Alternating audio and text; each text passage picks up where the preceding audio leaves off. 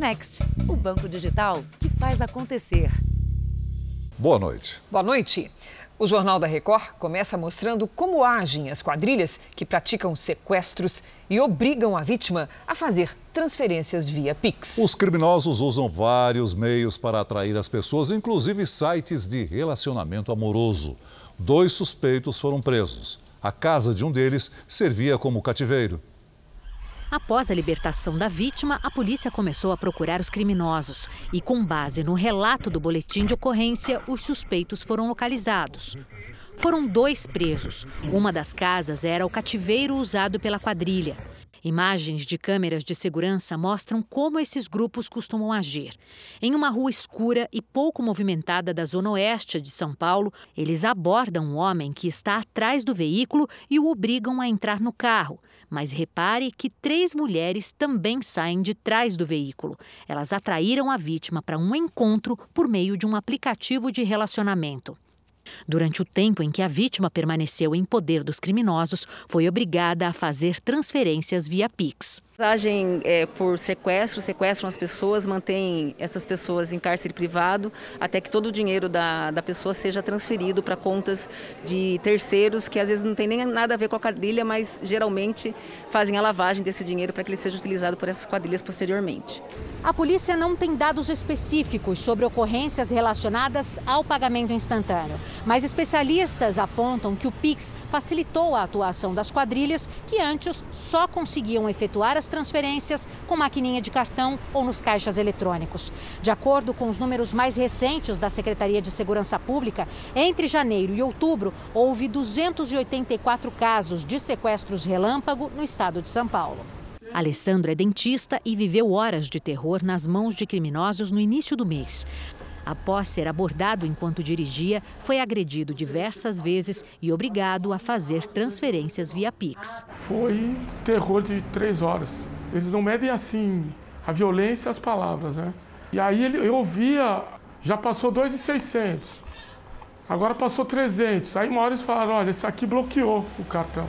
A Secretaria de Segurança Pública de São Paulo afirma que as polícias civil e militar atuam para coibir esse tipo de crime, reforçando o policiamento nas ruas e agilizando as investigações.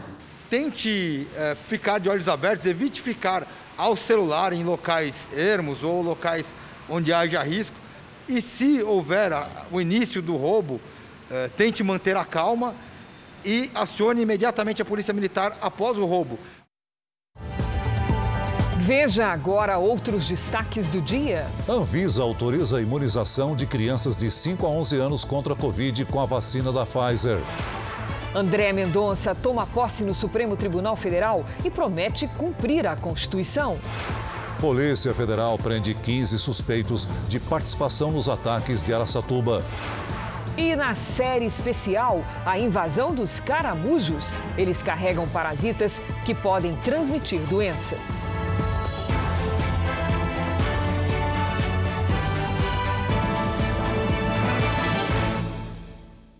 Oferecimento Bradesco. Em 2022, compartilhe o seu brilho.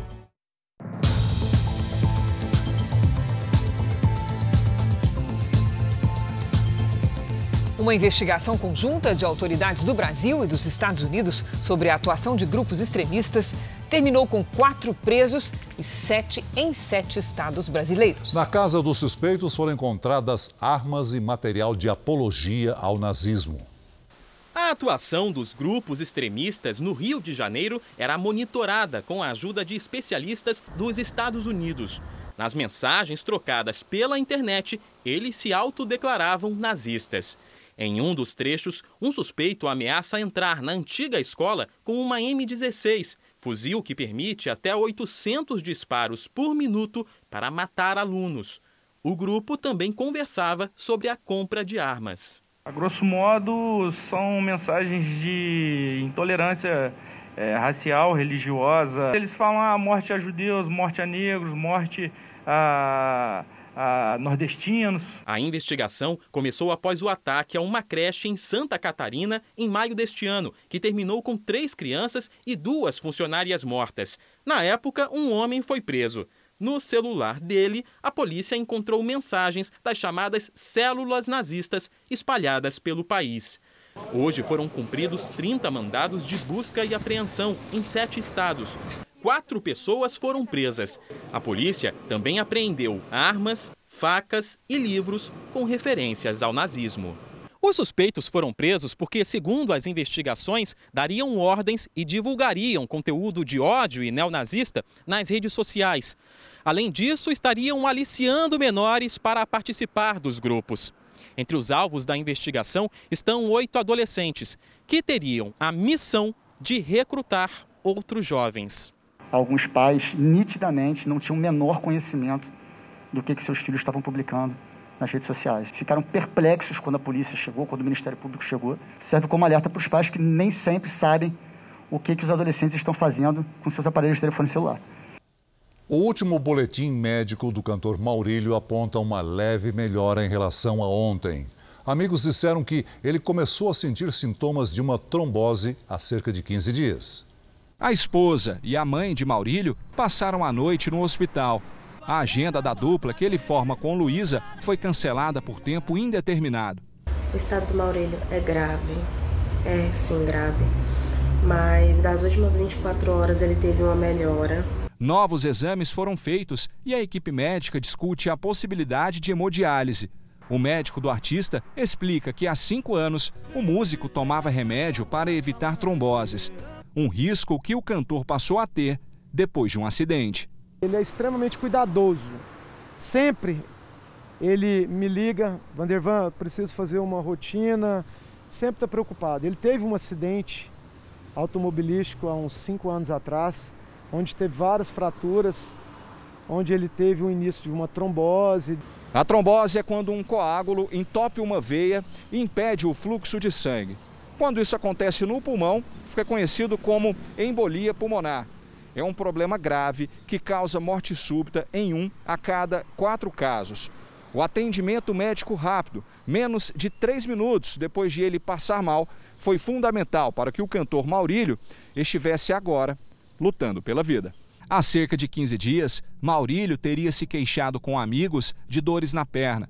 Este médico cardiologista explica que esse é um dos principais sintomas do problema.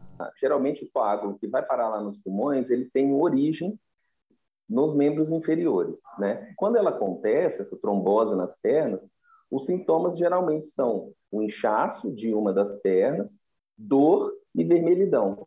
Então, faz todo sentido. O Rio de Janeiro, que enfrenta um surto de gripe, confirmou hoje cinco mortes pela doença. As capitais de São Paulo e da Bahia também estão em alerta por causa do avanço do vírus influenza. Em Salvador, uma mulher morreu. A mulher de 80 anos não tinha se vacinado contra a gripe e estava internada havia cinco dias.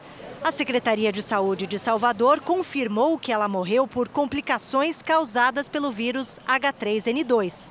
Entre o fim de novembro e os primeiros dias de dezembro, a capital baiana registrou 144 casos de infecção pela nova cepa da influenza. Salvador só imunizou 58% da população prioritária. E para intensificar o cerco contra a doença, amanhã a cidade vai ter um mutirão da vacina. O objetivo é alcançar toda a população, mesmo as faixas menos suscetíveis aos vírus.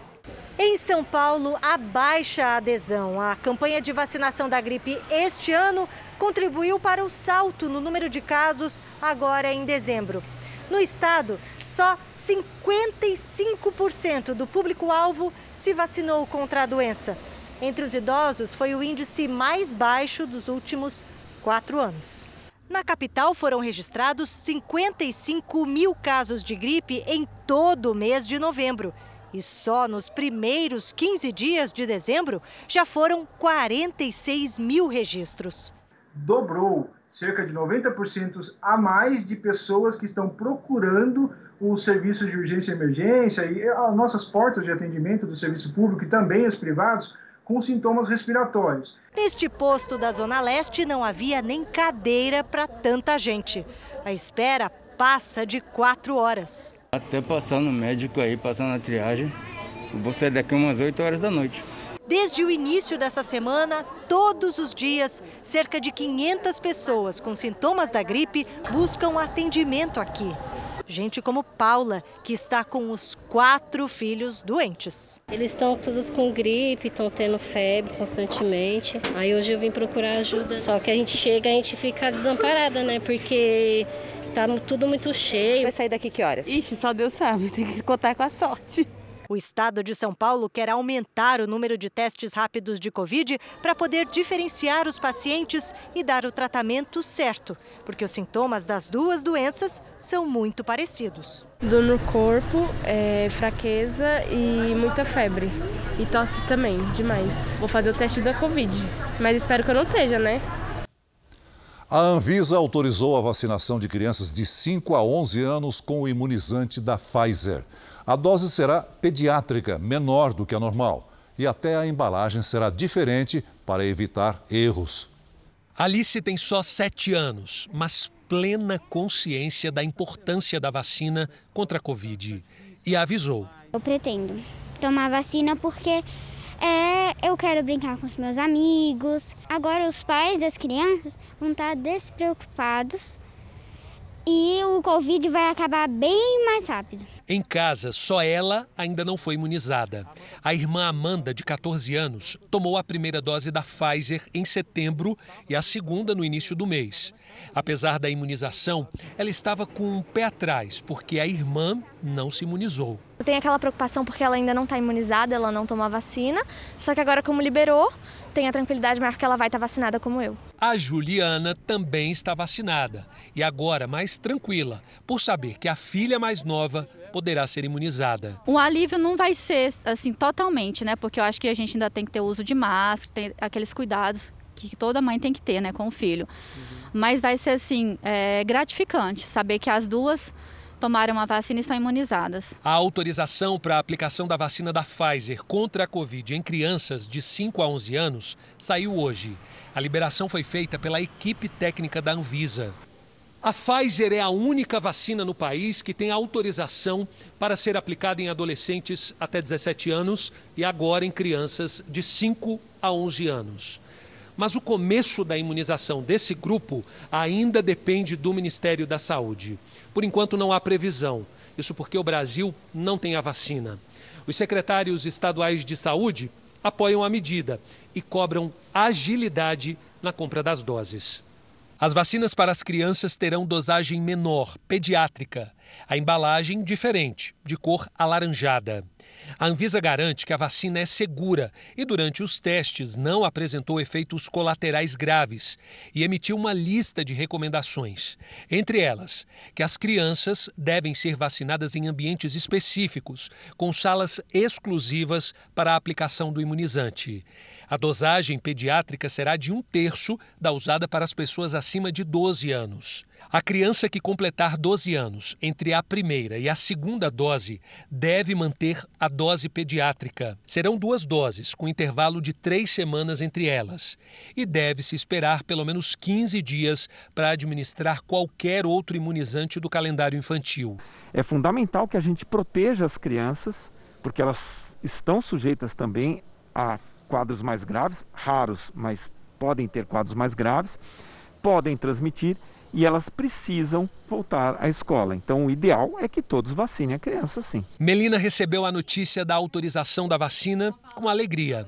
Não vê a hora da filha de 8 anos, que tem síndrome de Down, ser imunizada. Nós esperamos que eles tenham prioridade na vacina agora, as crianças com deficiência, com doenças raras, para a gente poder se sentir mais seguro o Ministério da Saúde informa que vai analisar a decisão da Agência Nacional de Vigilância Sanitária sobre o uso de vacinas da Pfizer em crianças de 5 a 11 anos.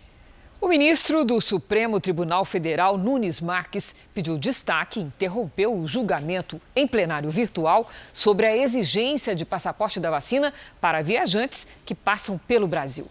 Matheus Escavazini, direto de Brasília, tem as informações. Boa noite, Matheus. Por que, é que o ministro tomou essa decisão? Boa noite, Cris Celso. O ministro Nunes Marques quer que o passaporte seja julgado no plenário presencial. O presidente do Supremo Tribunal Federal, Luiz Fux, vai marcar o julgamento para o dia 9 de fevereiro. Com a interrupção, continua valendo a decisão liminar do, do, ministro Luiz Roberto Barroso, que obriga a apresentação do comprovante de vacinação. A maioria dos ministros já havia validado a decisão liminar de Barroso, que considerou urgência para o tema em razão do aumento de viagens no final de ano. A decisão de Barroso seguiu uma orientação da Anvisa sobre medidas para conter o avanço da variante Omicron. Cris, Celso. Obrigada, Matheus. Veja a seguir a posse de André Mendonça como ministro do Supremo Tribunal Federal. E na série especial, ele já foi comparado a uma iguaria francesa, mas se tornou uma praga urbana que pode transmitir doenças.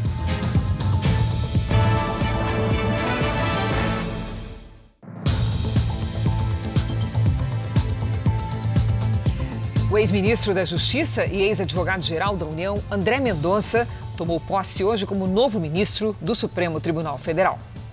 Em uma solenidade restrita a cerca de 60 convidados, André Mendonça tomou posse para a vaga deixada em julho pelo ministro Marco Aurélio Melo, que completou 75 anos e se aposentou. A cerimônia foi sem discursos e com a presença dos presidentes dos três poderes, além dos representantes dos tribunais superiores. Mendonça foi conduzido ao plenário por Ricardo Lewandowski, ministro mais antigo presente à sessão, e por Nunes Marques, o mais novo. Em seguida, fez o juramento para ocupar o cargo. Prometo bem e fielmente cumprir os deveres do cargo de ministro do Supremo Tribunal Federal, em conformidade com a Constituição e as leis da República. Declaro empossado no cargo de ministro do Supremo Tribunal Federal, Sua Excelência, o senhor ministro André Luiz de Almeida Mendonça. Mendonça toma posse cinco meses depois de ter sido indicado pelo presidente Jair Bolsonaro.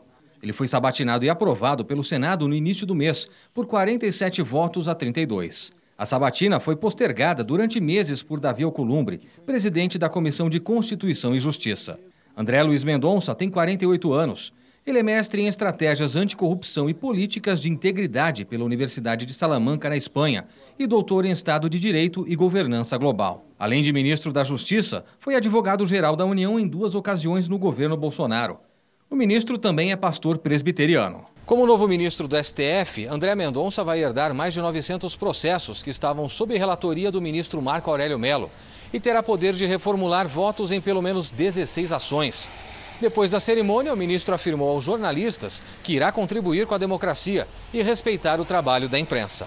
Eu espero poder contribuir com a justiça brasileira, com o Supremo Tribunal Federal e ser ao longo, de, ao longo desses anos um servidor e um ministro que ajude a consolidar a democracia e esses valores e garantias e direitos que já estão estabelecidos e que vierem a ser estabelecidos no texto da nossa Constituição. Ao mesmo tempo, meu reconhecimento da importância da imprensa nesse processo. Vocês são fundamentais para a construção do nosso país e para a construção da nossa democracia. Mendonça é o segundo indicado pelo presidente Jair Bolsonaro para uma vaga no Supremo. O primeiro foi Nunes Marques, Antes da posse, Bolsonaro postou uma foto ao lado dos dois nas dependências do tribunal. O presidente foi orientado a usar máscara durante o evento e precisou apresentar um teste para a Covid realizado 72 horas antes da cerimônia. O Fundo Monetário Internacional vai fechar seu escritório no Brasil em junho do ano que vem. A medida foi acordada com o governo brasileiro e foi anunciada um dia depois de críticas feitas pelo ministro da Economia, Paulo Guedes, em um evento em São Paulo. O ministro falou com irritação sobre previsões de queda da economia brasileira feitas pelo FMI. O Banco Central reduziu as previsões de crescimento do PIB brasileiro, que é a soma de todos os bens e produtos de um país. Para 2021, a estimativa foi de 4,7% para 4,4%. Para 2022, foi de 2,1% para 1%. Já a inflação esperada para este ano foi de 8,5% para 10,2%. Se o número se confirmar, será a primeira vez desde 2015 que a inflação ficará acima dos 10%. O governador do Acre, Gladson Cameli, do Partido Progressista, foi alvo de uma operação da Polícia Federal. Ele e outros investigados são suspeitos de operar um esquema de corrupção que teria movimentado mais de 800 milhões de reais. 150 policiais federais cumpriram 41 mandados de busca e apreensão e um de prisão em três estados e no Distrito Federal. A investigação tramita no Superior Tribunal de Justiça, que determinou o bloqueio de aproximadamente 7 milhões de reais das contas dos investigados, além do sequestro de veículos supostamente comprados com o dinheiro dos crimes. O governador Gladson Cameli disse que está à disposição dos investigadores e confia que, ao final do trabalho da polícia, todos os fatos e responsabilidades serão esclarecidos. Veja a seguir: 15 homens são presos suspeitos de participação nos ataques de Araçatuba. E também, depois dos ciclones, tempestade de vento histórica varre parte dos Estados Unidos.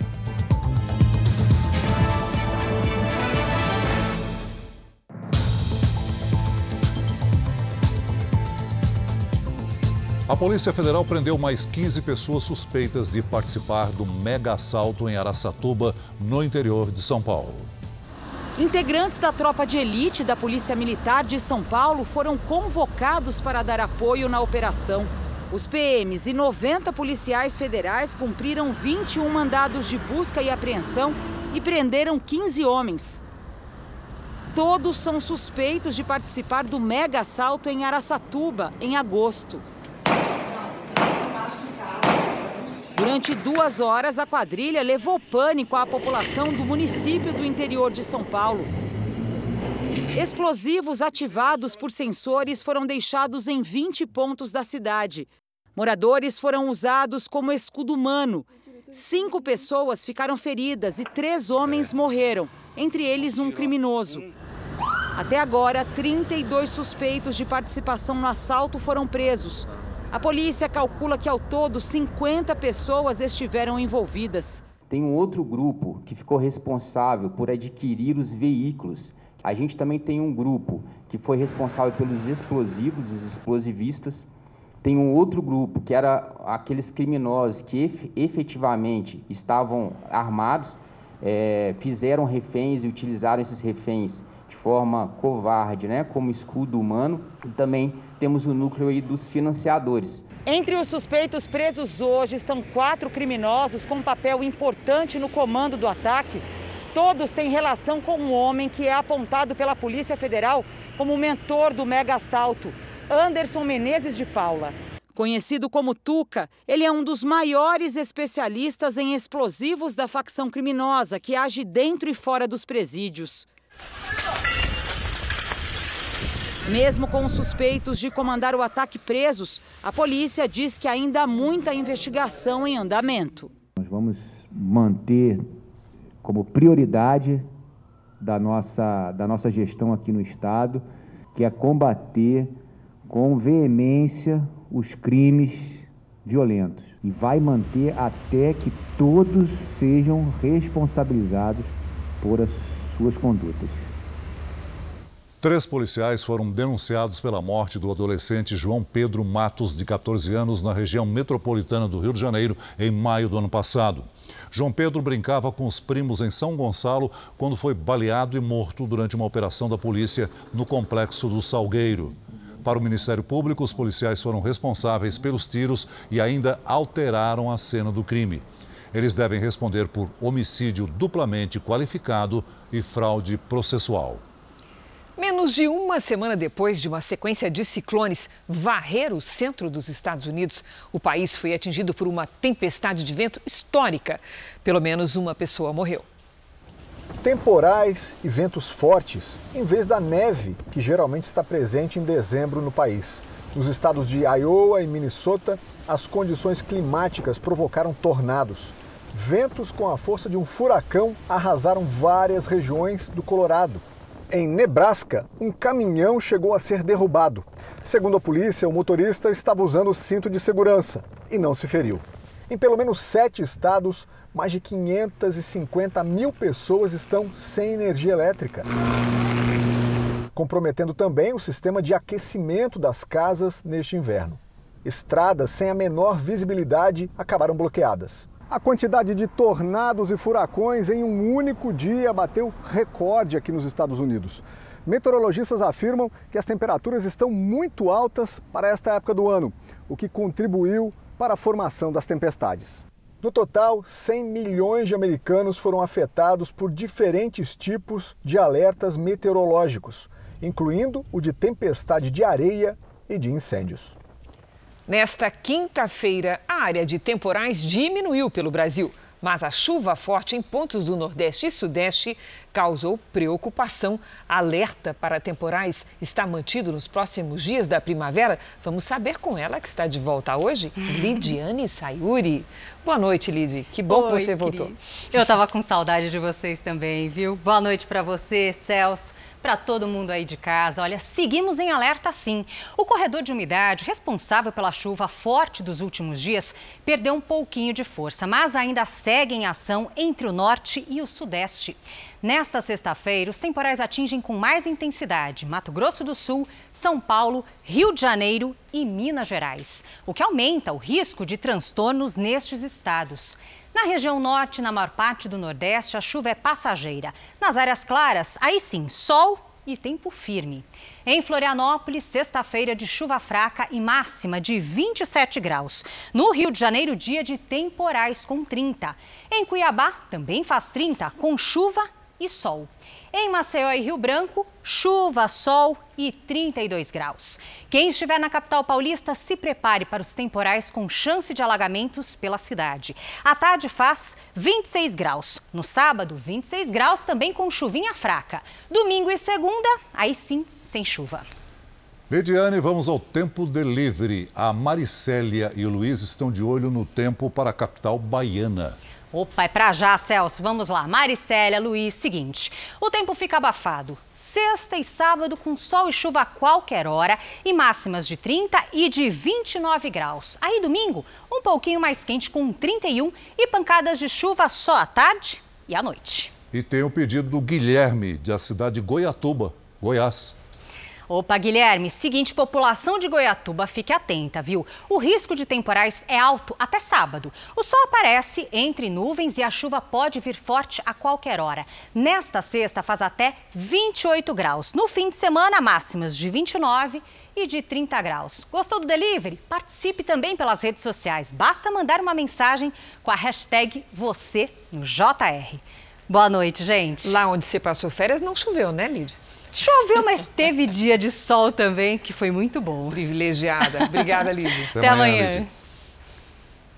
Em Cuba, um músico que venceu o Grammy Latino, um dos prêmios mais importantes da música deste ano, está preso e incomunicável há mais de 10 dias.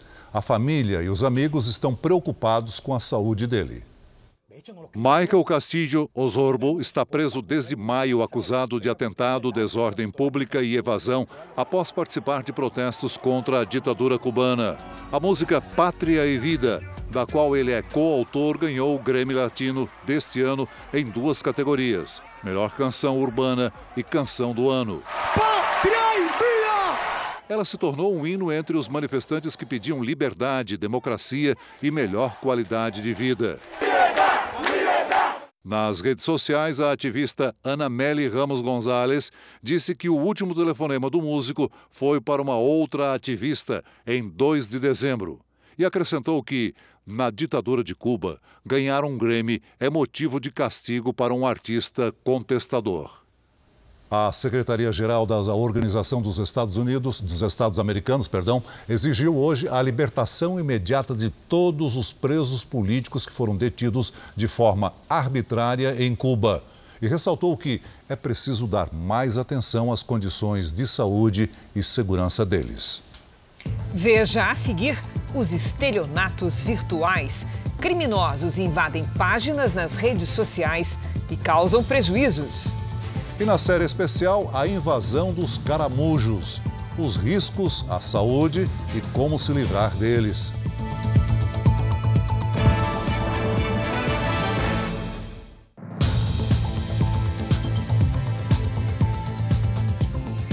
O campeão dos golpes aplicados no Brasil em 2021 tem um nome: estelionato virtual. Os golpistas usam informações verdadeiras para atrair as vítimas. Uma oferta atrativa pode significar um caminho sem volta. Basta acessar algum link hackeado para sofrer uma espécie de sequestro das páginas que passam a ser administradas pelos golpistas. De janeiro a novembro, houve mais de 44 milhões de tentativas de golpes virtuais. Maurício Soares da Silva é uma das vítimas desses ataques virtuais. Ele trabalha numa revendedora de botijões de gás. A página na rede social foi invadida e usada para a divulgação de falsas promoções. Eu entrando no, no site do, do Hotel Fazenda e eu precisava acessar o link. E a partir do momento que eu entrei no link e finalizei o cadastro, aí foi feito a, a página da clonagem, né? Que daí bloqueou toda a minha página, meu celular. E imediatamente eu já bloqueei, troquei todas as senhas aqui do celular, que eu fiquei preocupado. A única que não conseguiu foi usada pelos golpistas, que passaram a vender botijões de gás, além de outros produtos muito abaixo do preço. Mercadorias que foram pagas, mas nunca foram entregues. O dentista Diego Portela foi vítima do mesmo esquema há dois meses. Especialista em estética e harmonização facial, ele foi surpreendido com várias promoções em nome de sua clínica. A página que usava foi hackeada. Os golpes provocaram prejuízos de 60 mil reais e danos psicológicos também.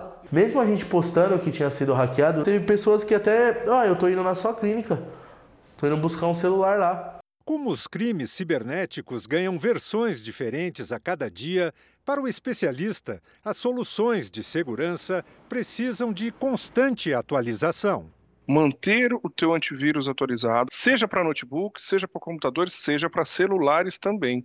Hoje, é, as, as, principais referências de sistemas de celular contam com o antivírus. Coloque, habilite e fique controlando os seus equipamentos. Depois de meses de discussão, o Congresso promulgou hoje a proposta de emenda constitucional dos precatórios. A lei limita o pagamento de dívidas do governo determinado pela Justiça, que são justamente os precatórios. E com isso, abre caminho para o pagamento do Auxílio Brasil de 400 reais. A Universidade Imperial College de Londres elaborou um ranking que indica os países mais protegidos contra a variante Omicron do coronavírus. As melhores posições estão na América Latina. O Brasil é o terceiro mais protegido. No momento, o país tem 19 casos confirmados da nova cepa e oito em investigação.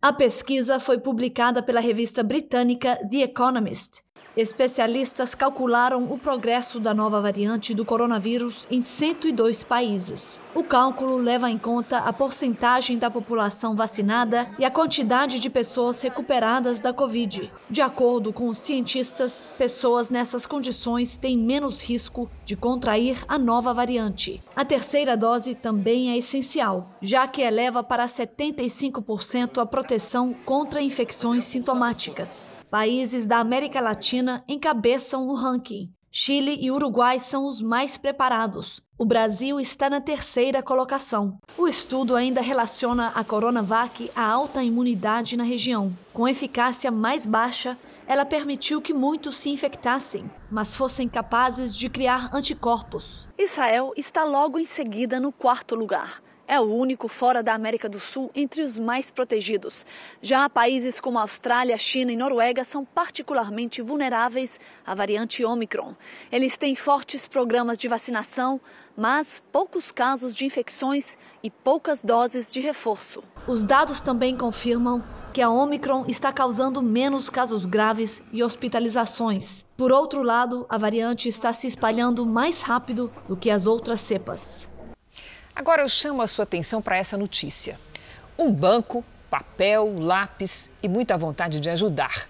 Foi assim que o um engenheiro aposentado começou a dar aulas gratuitas numa praça no Rio de Janeiro. É, e a iniciativa ganhou a adesão de voluntários que hoje também ajudam a transformar a vida de outras pessoas.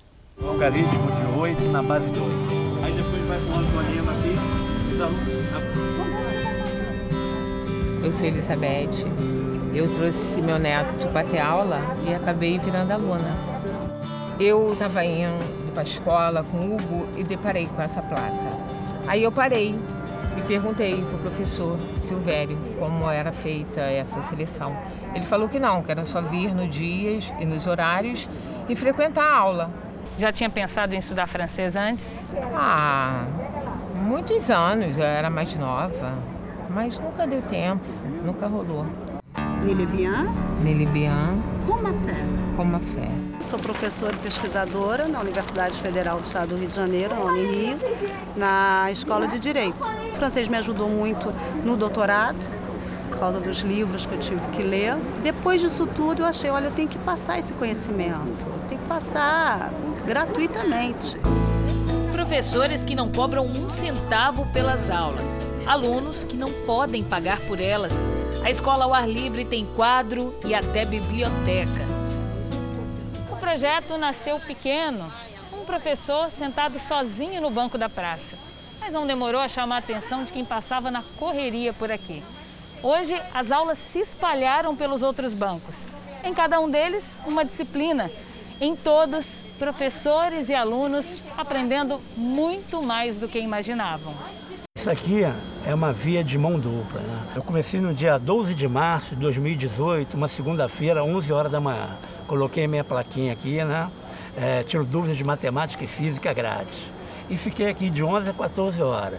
Segunda, terça, quarta e quinta não apareceu ninguém. Sexta-feira apareceu, em torno de meio-dia, apareceu meu primeiro aluno. Eu sou Pedro Carlos Sessou, escritor e aprendiz de matemática e aprendiz da vida. Eu já dei aula mais ou menos para uns 800 alunos, né, desde 2009 para cá. Eu nunca tinha dado aula para um deficiente visual. Quando ele chegou pedindo para você que de você ajudasse na preparação para o Enem, de primeira, como é que foi sua reação? Não, eu só falei para ele, eu não tenho prática né, de trabalhar com, com deficiente visual. Ele falou, não, Silvério. Pô, aí ele foi me orientando, você só vai falando aquilo que eu quero. Ele vai falando, eu vou aprendendo no cérebro, vou montando a minha, a minha forma de desenvolver o problema. Cada um vem por um motivo, com uma história diferente. Meu nome é Antonino, sou advogado. Aprendo cálculo pelo mero prazer de estar aprendendo alguma coisa completamente diferente do meu cotidiano. Eu acho que depois de aprender aqui, na medida do possível, eu queria retribuir, tentar ensinar alguma coisa, alguma coisa que talvez eu saiba e possa transmitir para alguém. Eu acho que esse ciclo é necessário. Que iniciativa maravilhosa. Salve as pessoas de boa vontade. Uma ideia de alimentação mais barata se transformou numa praga urbana. O caramujo africano já foi comparado ao escargot, prato refinado da culinária francesa? Mas descartado em rios e terrenos, se multiplicou e hoje é considerado uma espécie invasora e transmissora de doenças.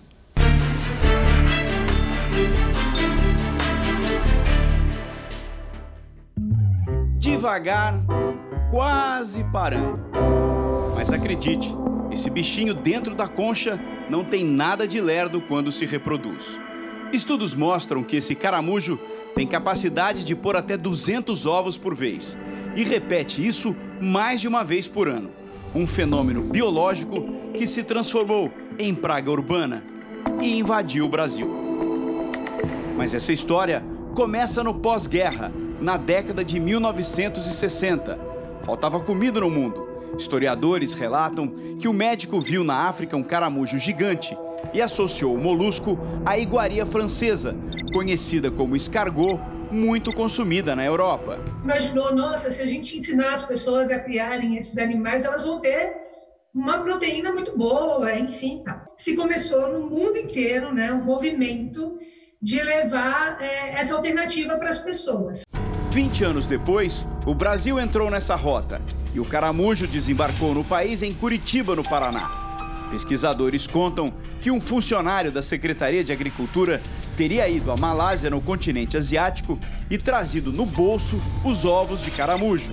O servidor público entregou os exemplares da espécie a um criador de caracóis, que mais tarde decidiu vendê-los em uma feira de agropecuária na capital paranaense. A ideia parecia genial: um escargot maior e mais barato no prato do brasileiro. O problema é que o caramujo não combinou com arroz e feijão. pessoas começaram então a, a, a, criar em casa, nos apartamentos e tal, nos pequenos sítios, começaram a criar. E quando eles não conseguiam mercado para esse produto, o que, que eles fizeram? Eles desistiram, abandonaram. E o pessoal jogava nas praças, jogava né, no lixo, jogava até nos rios. Foi se espalhando, né? O nome científico dele é acatina fúlica. Ele pode chegar até 20 centímetros de comprimento. É resistente ao frio, à seca e ao sol intenso. Características que o tornam um invasor. Onde ele entra é muito difícil você erradicar. Dona Elizabeth sabe bem disso. A praça na frente da casa dela está sempre cheia de caramujos. Eles apareceram aqui tem bem mais de 30 anos. E aqui é uma infestação danada desse caramujo e quando chove, então, é horrível. O vizinho concorda. É uma praga. Ficam nas calçadas às vezes. Você vai sair com um cachorro e tem que ficar desviando deles porque às vezes são muitos. Agora imagina ter que conviver com eles. O caramujo africano apareceu nesse condomínio há mais ou menos quatro anos. Desde então tem sido uma batalha diária. E o síndico decidiu adotar uma tática de guerra, conhecer melhor o inimigo para vencer o invasor. A movimentação dele é noturna, né? O repouso dele, a partir de 9 horas, 10 horas da manhã, eles começam a se, se camuflar, né? Seu Antônio é síndico, mas a necessidade o transformou numa espécie de combatente. Quantos caramujos o senhor retira numa leva só? Olha, mais de 500. Quando eu vou fazer a captura deles, eu faço de todos os tamanhos, né? E tem mesmo, dos filhotes aos adultos. Olha, essa área do condomínio está infestada de caramujos. Além daqueles que nós vimos aqui grudados no muro, embaixo das folhas, no meio do caminho a gente praticamente tropeça neles. Olha outro aqui, ó. Aqui também, ó. Com o tempo, o síndico aprendeu uma forma segura de conter o avanço do invasor. Sal. Isso mesmo. O sal que dá sabor aos alimentos é o mesmo que desidrata o molusco. Um pouco aqui, outro ali e até nas árvores. Eles não resistem. E a melhor maneira que eu encontrei, né, sem a utilização do veneno por conta de animais que nós, né, é, domésticos que nós temos no condomínio, usamos o sal né, e a queima dele com maçarico. Faz o recolhimento e vai para o lixo. Esse cuidado do seu Antônio tem uma explicação. O caramujo africano pode carregar parasitas que transmitem doenças. A contaminação ocorre no contato entre os seres humanos com o muco liberado pelo molusco. Essa substância viscosa contém vermes que provocam a chamada meningite eosinofílica, uma inflamação da membrana que envolve o sistema nervoso central. Essa doença é diferente da meningite meningocóxica, causada por uma bactéria.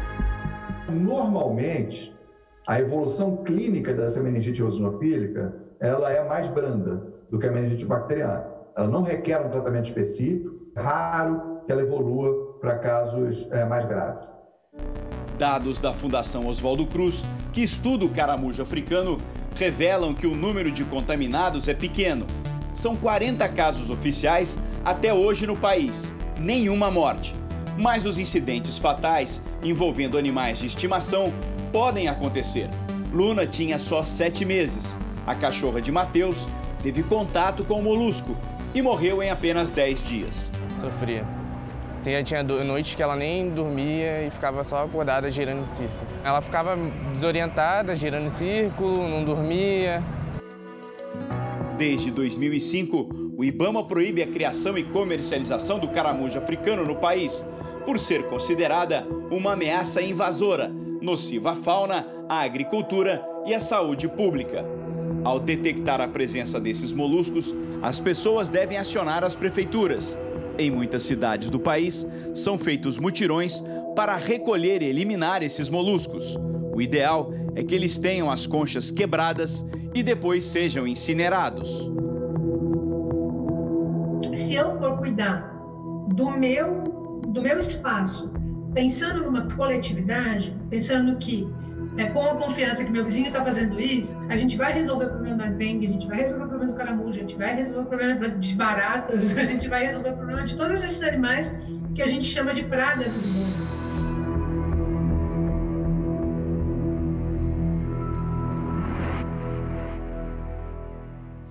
O Jornal da Record termina aqui. A edição de hoje na íntegra e também a nossa versão em podcast estão no Play Plus e em todas as nossas plataformas digitais. À meia-noite e meia tem mais Jornal da Record. Fique agora com a Bíblia. Episódio de hoje, Sara no Harém. A gente se vê amanhã. Até lá. Boa noite e até amanhã.